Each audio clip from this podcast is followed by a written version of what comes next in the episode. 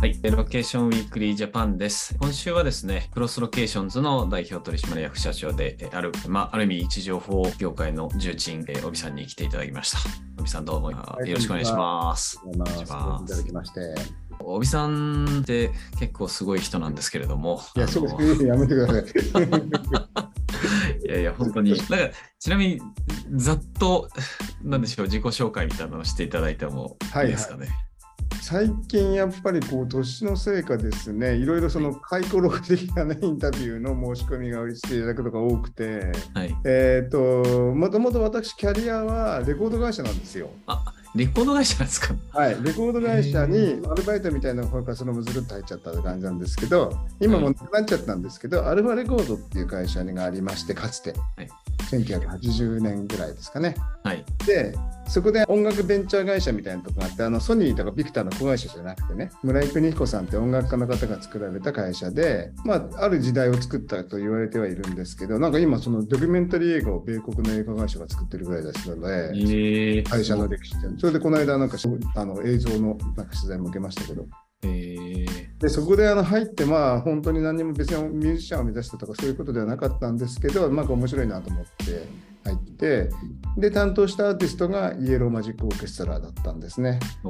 で、1980年ぐらいですね、やっぱりね。はい。で、えーと、細野晴臣さん、坂本龍一さん、高橋幸宏さんっていう、で、もともとがそのバンドって言っても、細野さんが企画書書いて、うん、こういう音楽やって、こういうメンバーでやりたいんですっていうのを、アルファレコードの社長の村井邦子さんのところに持ってきて作ったバンドで、当時だからコンピューターとかシンセサイザーが音楽制作に入り始めた最初の頃ですよね。はい。はい、で、あの、ディスコ音楽でトロピカルな感じで、コンピューターとシンセサイザー使うバンドみたいなことで始まりました。で、私はまだ20代の駆け出しだったんですけど、あすごい面白い音楽だなと思って、やっぱきっかけ大事でね、その音楽、日本ではあのいまいちな感じで、まだよくか理解されてなかったんですけど、アメリカの会社、A&M レコードっていう会社のプロデューサーの人が、これ面白いんでアメリカに持ってったらいいと思うって言われて、で、そのバンドがですね、ご存知の方もいるかもしれませんけど、ライブ演奏をするそのテクノバンドみたいな。結構大変なんですよね、うん、シンセサイザーいっぱい並べたりとか、コンピューターを並べなきゃいけないので、でしかも電圧が落ちたりするとね、音楽がうまくいかなくなったりするような時代でしたけど、うん、で、アメリカ行って、その公演の様子をビデオに撮って、ちょうど MTV とかもね、始まった時代でしたから、非常にその赤い人民服みたいなの着てですね、見た目も目立ってたし、音楽もまあちょっと調子のいいこうディスコ調のやつで、で、大ヒットしまして、テクノ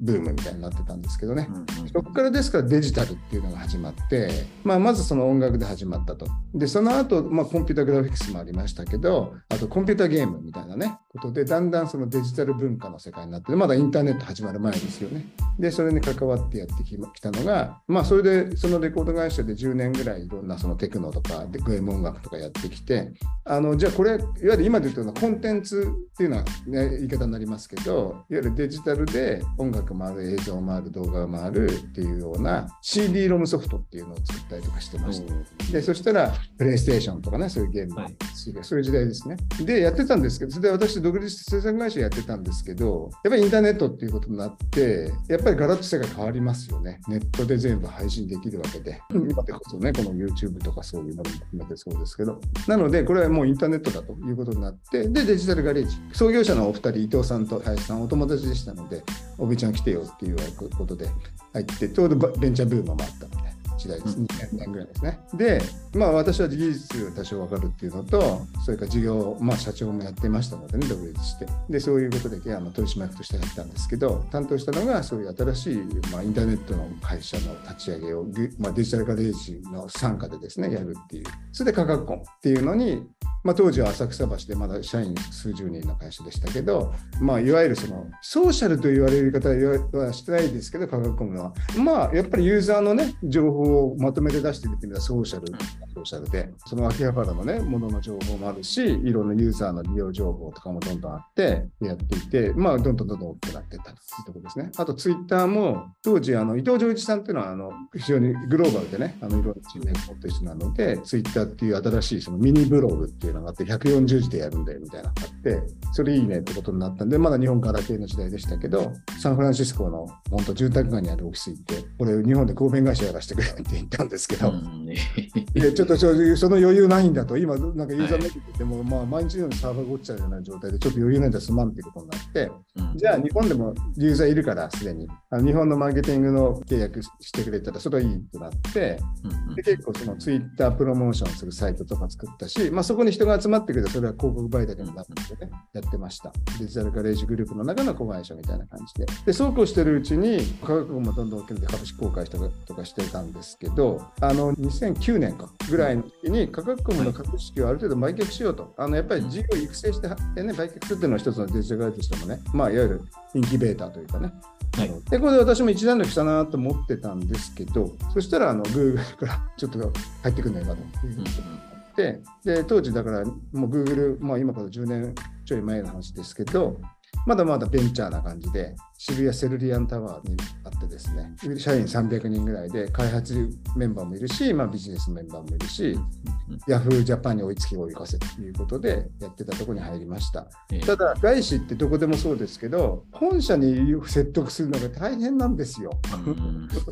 つまりビジネスの進め方違うし、価値観も違うし、うんうんうん。ましてや Google なんて学生が作った会社ですから、うんうん。でしかも結構ね、世界でブリブリ言わしてるわけですよね、ユーザーたちゃんと。はいはい。なんで日本こうなんだみたいな。うんいや、そうじゃないんだと。で、まあ私の前任の人も結構苦労なさってたんですけど、前任の方はアメリカ帰りの方だったらして日本人ですけど、日本の要するに会社と交渉ができないと。つまり交渉相手はドコモだったりとか、ソニーだったりとか、NTT だったりとか、まあ場合によっては楽天とかですね。うんそういう会社さんなので、日本のビジネスも分かって、技術とかインターネットも分かる人間じゃないとダメだなって Google 思ってたらしくて、うんそれでさ、まあ、ちょうどね、デジタル会社でやってましたから、あの入ってくれって誘われて入りました。で、まあ、いわゆるその事業開発っていうやつですけど、まあ、いわゆる business development ってやつで、あの営業ではないんですね。そのパートナーさんを見つけてきて、この座組を組んで、お互いに成長しましょうと、 revenue share しましょうみたいな。Google の広告の検索エンジンをビッグローブさんにお貸しするんで、そこで集まった方たちに広告を配信するんで、その広告収入分けっこしましょうみたいなね、やつとか。あと、はい。Google マップだと、ゼンリンさんのコンテンツ使わせていただいてたんで、ゼンリンさん日本の地図のコンテンツ、Google その時作ってなかったんでね、今作ってますけど、日本の地図もね、Google 自体がね、貸してくださいって言って交渉したりとかね、そういうような、その他の、まあ、比較的大企業相手に Google の技術とどう組み合わせるかっていうことをいろいろやっていて、でもうもう実行だから言っちゃいますけど、その時に一番大きなプロジェクトは Yahoo Japan に Google 検索エンジンをお貸しすると。うんやつです。これ2010年。うんうんあの池上解説になってびっくりしましたけど、我々も。池上さんがテレビで解説してたんですよね。なんか Google の検索エンジンが Yahoo Japan に入るってことはこういうことだみたいな。うんこれは Yahoo さん側の事情なんですけどね。あの、はいはい Yahoo アメリカのが Bing っていうのに売られちゃったんで、うんうんなんでもう Yahoo Japan は検索のコアのエンジンがなくなっちゃったっていうことで、でライバルだったわけですけど、日本ではね。うん貸してくれと。だからもう孫さん、もう直々の交渉みたいな。うんうんそれであの秘密秘密で1年間やって、で、OK って、公正取引委員会に OK になって出したと。で、ちょうどその出してニュースを流れた日が六本木ヒルズに引っ越した日でみたいな。うん世界の Google としても、まあ、結構大きなお金の動くディールでもありましたし、してました。それの交渉のフロントの部分をやってたところもあります。で、当時はですから、孫さんとか、まあ、亡くなりましたけど、井上さんとかね、っていうので、ヤフーの方たちとやってたと。もちろんその本社と連絡しないんですけど。で、やそうこうしてるうちに、えっ、と、やっぱり Android、うん iPhone、Android っていうのがあったので、Android は Android のこう部門が Google の中にもあるんで、基本的にはその人たちやるんですけど、やっぱり日本に入ってくるときは、ドコモとかね、KDDI とかね、そういう人は大事ですから、そこの取り次ぎみたいなことは私やってて、だからそれこそドコモの社長や会長様を Google の本社でお連れしてとかですね、KDDI の高橋社長を当時、バルセロナでこのセッティングしますとかですね、なんかそんなのやってました。で、あの、まあちょっとこれでいいかなと思って、2012年か。で、あの、一旦やめて、で、その後ですね、これもまたちょっと変わってるんですけど、インモビっていう珍しくインドを出発にしたスマートフォンの広告の会社。えー一応グローバル企業になりつつありましたけど、はいはい。孫さんが私が入る前に100億円、面白いよ、お前たちインドのせいが面白いから100億円だっつって、何でも孫さん最初100億円出したんですけど、もらってでやってましたね。はい。そこで日本の社長がいなくなっちゃったんで、これ元ヤフーにいた方らしいですけど、お会いしてないんですけど、で、頼まれて、ではまあいいや、2年間ぐらいはやるよって言って、そこでいわゆるモバイル位置情報みたいなのを初めて見ました。ね。ジオターゲティング広告。あ、そうかそうかと。スマホって緯度経度取れるよねと。それに合わせた広告配信するよねと。っていうので、そこからだんだんこの位置情報の方に、まあ、Google マップの時にね、もちろんやってますね。はいはい、してましたけど。きましてで、まあ、それ辞めた後シリコンバレーのベンチャーキャピタルでコースラベンチャーズっていうこれはあの当時フィンテックに投資してすごい成功してスクエアとかですねしてました。でこれあのちょうどシリコンバレーがすごく日本でも注目された時代で2015、6年かな、はい、でで日本の企業も結構シリコンバレーの会社に投資してみたいとかってあって例えば KDDI さんとかリクルートさんってもう現地にオフィス持ったりとかしてましたけどシリコンバレーの、はいはい、このコースラベンチャーズの方が頼まれて日本でも投資家がいれば紹介してくれっていうんで何社かご紹介して日本からもコースラベンチャーズのファンドに。やっぱさすがシリコンバレーなんで今これ10年でもうすぐ終わるんですけどファンドの期間がすごいですよね。あの要するに伸び率っていうのはね、うんうん、私としては、まあ、ご紹介して日本から投資なさった形は多分かなりそれなりのリターン取れると思うので、取れないとね、私責められる立場ですけど、よかったと思いますね。はい、で、そうこうしてるうちに、その経由でニアインテリジェンスっていう、まあ、3月にね、ナスダック上場しましたけど、はいのアニールとかラフールっていう幹部にあって日本でやってんだけどちょっと助けてくれよという話になってでいろいろ日本のあの方のビジネスやってる人たちそれがあの今クロスロケーションズの CEO をやってる猪谷さんっていうのは日本の、はいはい。代表でしたけど、はい、でまあ、基本的には位置情報広告やってたんですけど、うんうん、これこのデータなんか他にも使えんじゃないの？みたいな、うんうんつまり私は Google でもあの Google のその歴史みたいなのを、まあ、私も中途採用でしたけど勉強するとでなおかつあの Google の社員がこう毎毎月入ってくるんですね中途採用で、うん、その人たちに Google とはみたいなのを先生やってたんですよ、はい、シニアスタッフとして。で、Google 社員はこういうことやっちゃだめですよとか例えばあの情報漏洩とかすごい気にしてんで。うんそういう最初のそのオリエンテーションというのやってて、当然私としても Google の歴史を勉強しなきゃいけないで勉強してたんですけど、で、まあ、ホームページに書いててずっとそのことばっか知ってるんですけど、インターネットのビジネスの流星の歴史って、結局ネットの中にどんなデータがあるかっていうので、それを捕まえてまとめるっていうのが一つのセオリーだよと。はい、つまり Google はホームページ、HTML データっていうので、みんながホームページ作って、ウェブサイト作っていて、それをどっか探したいってことにだって、Yahoo のディレクトリもあったし、他の検索エンジンもあったとことなんですけど、これはあのその要するにページランクという新しいその検索の結果を出す方式を作ってやります。なんでその後ろには、その HTML データっていうのは世界中にどんどんどんどん作られてる。巨大なデータ、それ、まあ、Google の、ね、歴史でスタンフォード大学のコンピューター集めまくって、なんか使ってないコンピューター、他の現実からもうなんかと、はい、取っちゃってやってましたみたいなのあったんだけど、はい、っていう歴史。はい、で、私の歴史としても、価格コムとか、そのソーシャルとかツイッターもそうですけど、こういうのは今度ユーザーさんがどんどんデータ出してるんですね、ネットに。はい。はい。はい。これはまあソーシャルと言ったり、まあ、UC UGC かな、ユーザー、えー、とコンテンツとこう言ってました。で、これはこれでユーザーが作るデータがどんどんどんどんネットの中に集まると。はい、そうするとそれをおまとめで Facebook があったり、Twitter があったり、まあ、科学もそうかもしれないですね。はい。それをおまとめしてくれると、すると便利でこう使えるようになるわけで、みんなが。いうふうな検索ですけど、はい、で、この位置情報データってそういうものの新しい版じゃないと思ったんですよね。うんうんうんつまりスマホっていうのが普及して十数年、iPhone が発売されて13、4、5年ですか？で、これあの、新しいタイプのデータと。で、ユーザーは普通にマップ見たりとかしてて、ユーザーのアプリ会社さんの方には300万人ユーザーがいれば300万人分の位置情報を送られてきてるわけですけど、まあ、これは基本捨ててたわけですけど、まあ、せず広告の時には識別には使ってたわけですけど。うんこれのこ、まあ、ビッグデータってやつですね。これって新しいタイプのデータがネットの中に充満してるって話だなと。うんうんうん、で、これをあの Google に言うとオーガナイズとか言いますけど、これをうまくまとめて分析して、そこから有益的な情報を導き出したら、これ結構面白いんじゃないのとって思ったんですね。なるほど。で、クロスロケーションずっと作ろうと、それでニヤーと話して、いや、こういうのと思ってんだと、はい、まあ、広告はやってるんだけど、スピンアウトしてい言ったら、分かった分かったっつって、じゃあ俺たちも出すっつってなって、で、合弁みたいなやつ作ったのがクロスロケーションズです。なるほど。で、そこからだからもうベンチャー苦闘の歴史が始まったわけなんですけどね。開発資金やなきゃいけないから、いろんな投資家集まり回って、まあ、広告のビジネスがある程度あったんですけど、はいはいこれが悲しいかなことにですね、コロナ突入しまして、うん、そうですよね。あの例えば位置情報広告系だと、ジオロジックさんとかね、そういう頑張ってらっしゃるんですけど、エ X アドなんだから、ばやっぱりアメリカからとかで日本支社来た会社で、位置情報系の会社さんって撤退しちゃったりとかしてますよね。そうですね。グローバルグランドトゥルースですかね名前変わって。はい。ねうんでで当然ですよね、だって街に人いないんでしょ、お店閉じてるんだから、広告主もはい。広告出してもしょうがないとなっちゃったわけですけど、うん。この3年間なんてだけで、わクロスソリションズもその分野の、でその広告の売り上げプラス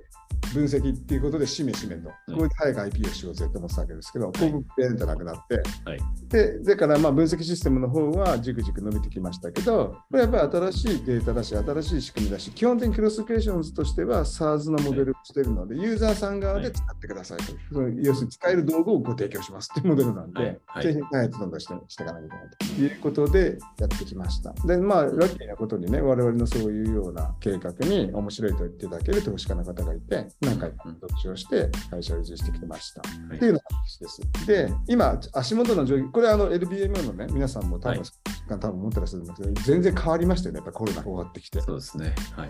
あのまさにそのコロナによって、これはあのけなんつうのかな、怪我のここみを言っちゃいけないかもしれない、人流っていうのがですね、はいスマートフォンでそういうことが分かるのかと。これ、我々2020年にもよく今もちょうどシリーズ C やってるんで、ご説明するんですけど、2022年の3月に緊急事態宣言が出たときに、うん。8割自粛って叫んでたわけですけど、うん。うん。本当に街中人いるのっていう、減ったのっていうのを、政府も多分その時どうやって調べたらいいか分かってなはいかった。。はい。で、えアグープさん、はい。我々とやり方ちょっと違うんですけど、えー、はい。いやいや、分かりますよと、スマートフォンうんの情報、データ集めると分かりますよって言って、まあ、我々はあの政府の財布でデータ提供はしてませんでしたけど、さんのように、まあ、時折こうデデータ発表したりとかして、で結構メディアの方に注目されて、取材も受けたりとかして、はい。そこから始まった人流ってやつですよね。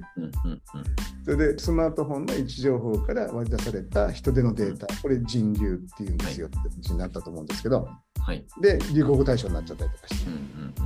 なんで今でもね、もちろんそのまだまだご説明しなきゃいけなくてっていうのがいっぱいあるんですけど、少しね、あの皆さんがあ人流かと、人流はい出たかということでは、コロナによって生まれてきた言葉でもあるし、はいえ今はね、今年の春なんてもうみんなそのニュースサイトはみんな人流回復で売り上げが戻ったとか、売り上げが伸びたとか、人流回復、人流回復ってみんな言って。よく考えれば当たり前の話ですけどね、はいその人手っていうのは大きなその経済的、社会的な動きなんで、えだけど、それがデータとか視覚化されてなかったから、あんまり意識なかったんですけど、これは LBMA のご参加になってる皆さんも皆さんと取り組んでらっしゃると思うんですけど、やっぱりあのこれが見えてきたってことはすごいでかいっていう話です。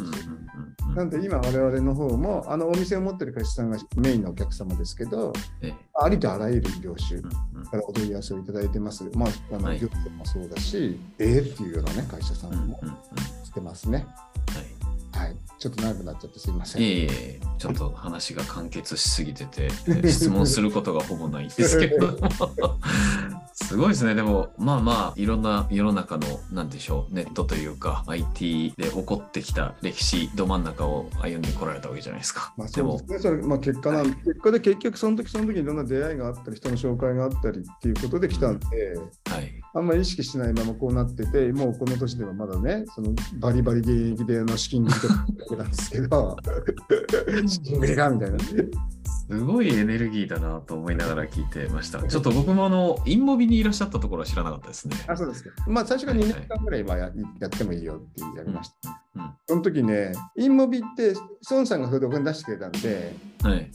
一番ね、あのね、当時ね、2013、4年とかこの辺ですけど、え iPhone が KDDI が扱う、ドコモが扱うってなったんえですよ。うんうん、なりましたね。そしてソフトバンクあ独占販売だったじゃないですか。ええはい。あのスティーブ・ジョブズと掛け合はいったりと。かね。はい。はい。で、孫さんは防衛戦に立ってたんで、ものすごい格下してたんですね。うんうんうん。今、他のキャリアも出すと、はい。iPhone を。はい。やっぱり iPhone があるからソフトバンク伸びてきたとこもあるわけで。うんで、その我々と Yahoo と呼ばれまして、うんその午前会議に。はい。日本でもね、ある種、日本ではあのソフトバンクがお金出してくれたグループだって扱っていただいたので、はい。で呼ばれまして、お前たちに1社3億円ずつ渡すと。Yahoo、日本ビジャパンと。はい。これでお前らね、あの獲得しろと、ユーザーを、携帯の入社を。お っていうえ 社内会議呼ばれて、え孫さんが机叩きながらですね、まあ、ちょうどなったりとかしてるのに、あの、インモビの社長、その時インド人の青年でね、いいやつですけー、ど、はい。はい。あの、怖っていう、怖い。な、なんかすごいな、みたいな、その孫さんすごいな、みたいな、もう怒鳴ってるしな、お前国にするぞ、怒鳴ったりしてるな、みたいな。いやー、そうっすか。そういう2年間、はい。面白いですね。そうですね。で、まあ、またね、ニアを日本で展開されるのかと思いきや、スピンアウトして、はい。あのベンチャー、まはいあ、ある意味スクラッチからまたやられるっていうのも、なんかそのモチベーションというか、ななんなんですかね、そのドライバーというか。あのややっぱりそのなんていうのかなそのその時その時ですですよねやっぱりその時にさっき言ったみたいにデータのこうインターネットの中のデータの歴史。これからまた新しいもの出てくるでしょう。い。ろいろね。例えば IoT とかそういうのも言われてるわけだしはい。AI カメラとかも言われてるわけだしその時その時で環境っていうんですかね。ネットの中、まあ、オンラインな環境バーチャルな環境かもしれないですけどうんその変化に対してここをこういうふうにしたらみんなが使えるものを作れるんじゃないのっていうのはそれはアイデアの部分ですけどうんうんでそうするとやっぱりそのアイデアを実現してあわよくばお金儲けもそれからできたら一番趣味と実益の一致みたいな話ですけどうんうん面白いしそれでお金も儲かって皆さんにも使っていただいて喜んでいただけるっていうのがやっぱりあの理想的な形だと思うので、それを追い求めてきたって感じがありますね。なるほど。はい、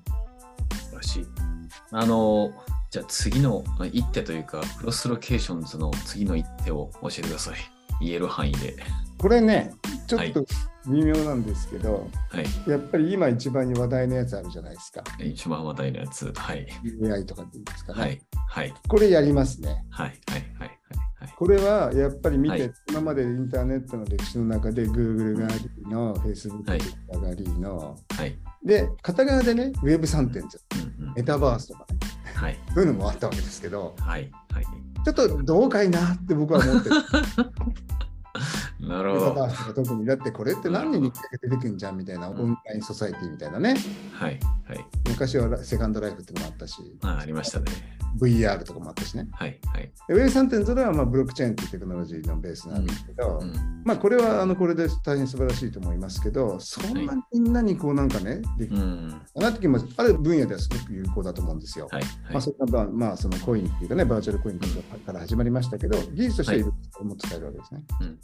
で、GAI っていうのは、もともと我々も AI ってことは言ってますけどう、ん。もっとこの画像とか音声とか計算とかですね、はい。 machine learning っていうのを計算とかですね、そういうパーツパーツではものすごく発展してきて、はい。いわゆるその generative っていうか、ジェネラルな形でっていうのは、まだまだ全然先だろうって言われてたわけですうん。ね。うん。うん。うん。ところが、まあ、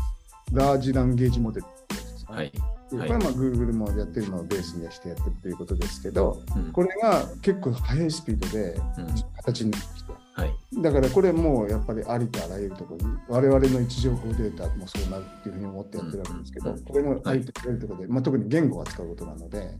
今言葉とかね、文字とかなってますけど、コンピューター言語も言語ですから。コンピューター言語を AI がうん。言ってみればあの理解して作り出すってことも相場ありますよね。はい。はい。はい。ってことは、ブラウザを操作しちゃうってことですね、AI が。うん。うん。うん。っていうことになってくると、かなり要するに言ってみれば、あの使われ方、はい。まあ、ICT って言いますか、うん。うん。変わる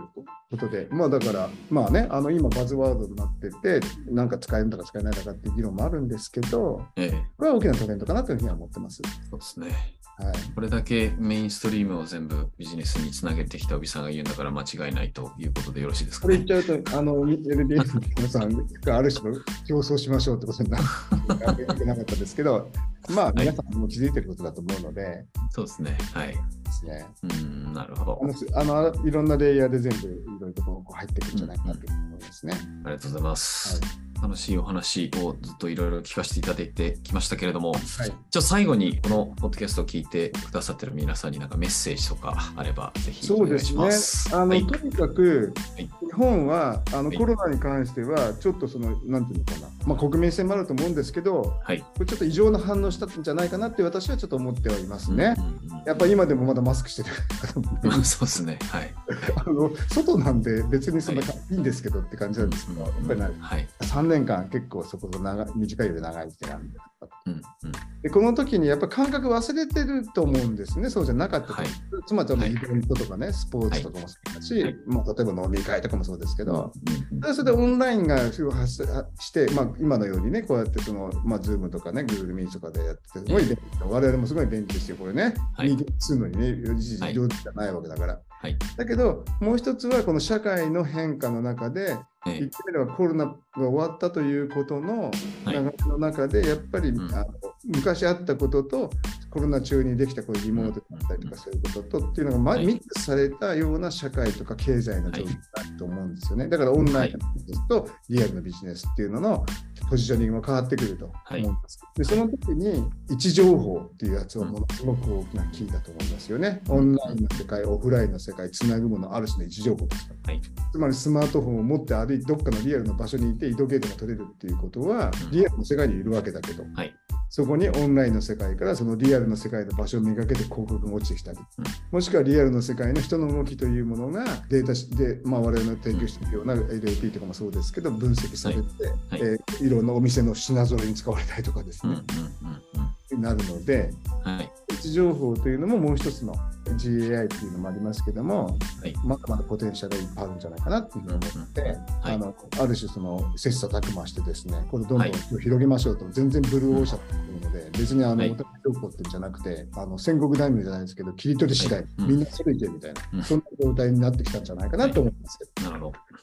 楽しみですね。本当にいつもクロスロケーションさんのプレスリリースは楽しみに見てます。あのこんなこれ言っても分かってもらえないかなっていうのも結構あるんですけど、まあ、この辺はもう勝手でね、うんあのこれをやっぱり言っておきたいという、こういうのできたって言っておきたいっていうのでね、はい。はい。あるんで、マニアックなのよくわからないいや、そうですね。そそういうの結構好きです。おこれ、これは面白いの出してきたな、みたはいいな。はい、なでこれも言っとこうっていうのはあるんですけど、うんまあ自分たちのね、ある種のなんていあの記録っていうところもあったりとかして、はいなんていうところはありますね。そうですね。あと、人流アナリティクスっていうのをね、出したので、うんうんでも本当にオンラインで登録していただいて、もう別にはいお金払っていただなくても、そこそこいろんなことできるものになってるので、はい。これもね、これからこれちょっといろいろ作戦考えてまして、おーいいですね。広げると、位置情報データ、人流データっていうものを実際に見て触っていただくものとして、はい広めたいなと思っています。うんはいいやーありがとうございます。はいちょっとあの私も勉強になりましたし、多分ね、これを聞いてた人たちもいろいろ思うところあると思いますし、はいなんですかね、本当に日本の IT を引っ張ってきてくださった方がこうやっていろいろ教えてくださるっていうのはね、重要なもう資金繰りが大変ですね。それでもまだ今今だからあの出資募集中みたいな。あシー C ラウンド。はい、はい。わかりました。前よりちょっと、やっぱり理解していただけるようにはなりましたね、いや、全然そうだと思いますし、もし、前ははーちゃったんですけど、ああ、そうですか、そうですかって、これすごなかなかすごいですね、という感じの、まあ、力、結構勇気が出ますけど。あいいですね。あの、ぜひこれ聞いてくださっている方で、おみさんのビジョンに賛同されてしていただいた方は、クロスロケーションさんにお問い合わせ、シリーズ C の件についてと、あのああそう人材も募集中ですのあ、で。人材をね。はい。我々の技術者、はあの結構外国人の人にいっぱいいるんですけど、うんうんうん。やっぱりこう技術者としても面白いんですよね。やっぱりこのビッグデータをベンチャー企業なんだけど扱えて、はいそれもかなりのデータで貯めてますから、はいこれを、まあ、粘土みたいなもんなんで技術者にとってはね、うんうんうん。これああしてこうしててこうやったらこんなの作れるよこんなの見えるよっていうのは結構面白い集まってくるので、うんそういう方たちもあのぜひあの我々もねそういうそのなんか我々のシステムをお貸ししちゃってもいいかなと思ってるんですよ。いいじゃないですか。研究者の方とかプログラマーの方に。うんうんうん。市井のデベロッパーっていうんですかね。はい。はい、そういうのもちょっとやったことありますし、もうちょっとちゃんと、あのそういうプログラムっていうのかな、はい作ってもいいかなと思ってるぐらいですから。わかりました。はい。ありがとうございます。ぜひ皆さんアクセスしていただければと思います。はい、ありがとうございます。はい。えっと、じゃあ今日は、え、ロケーションウィークリージャパンクロスロケーションズの小尾さんでした。どうもありがとうございました。はい、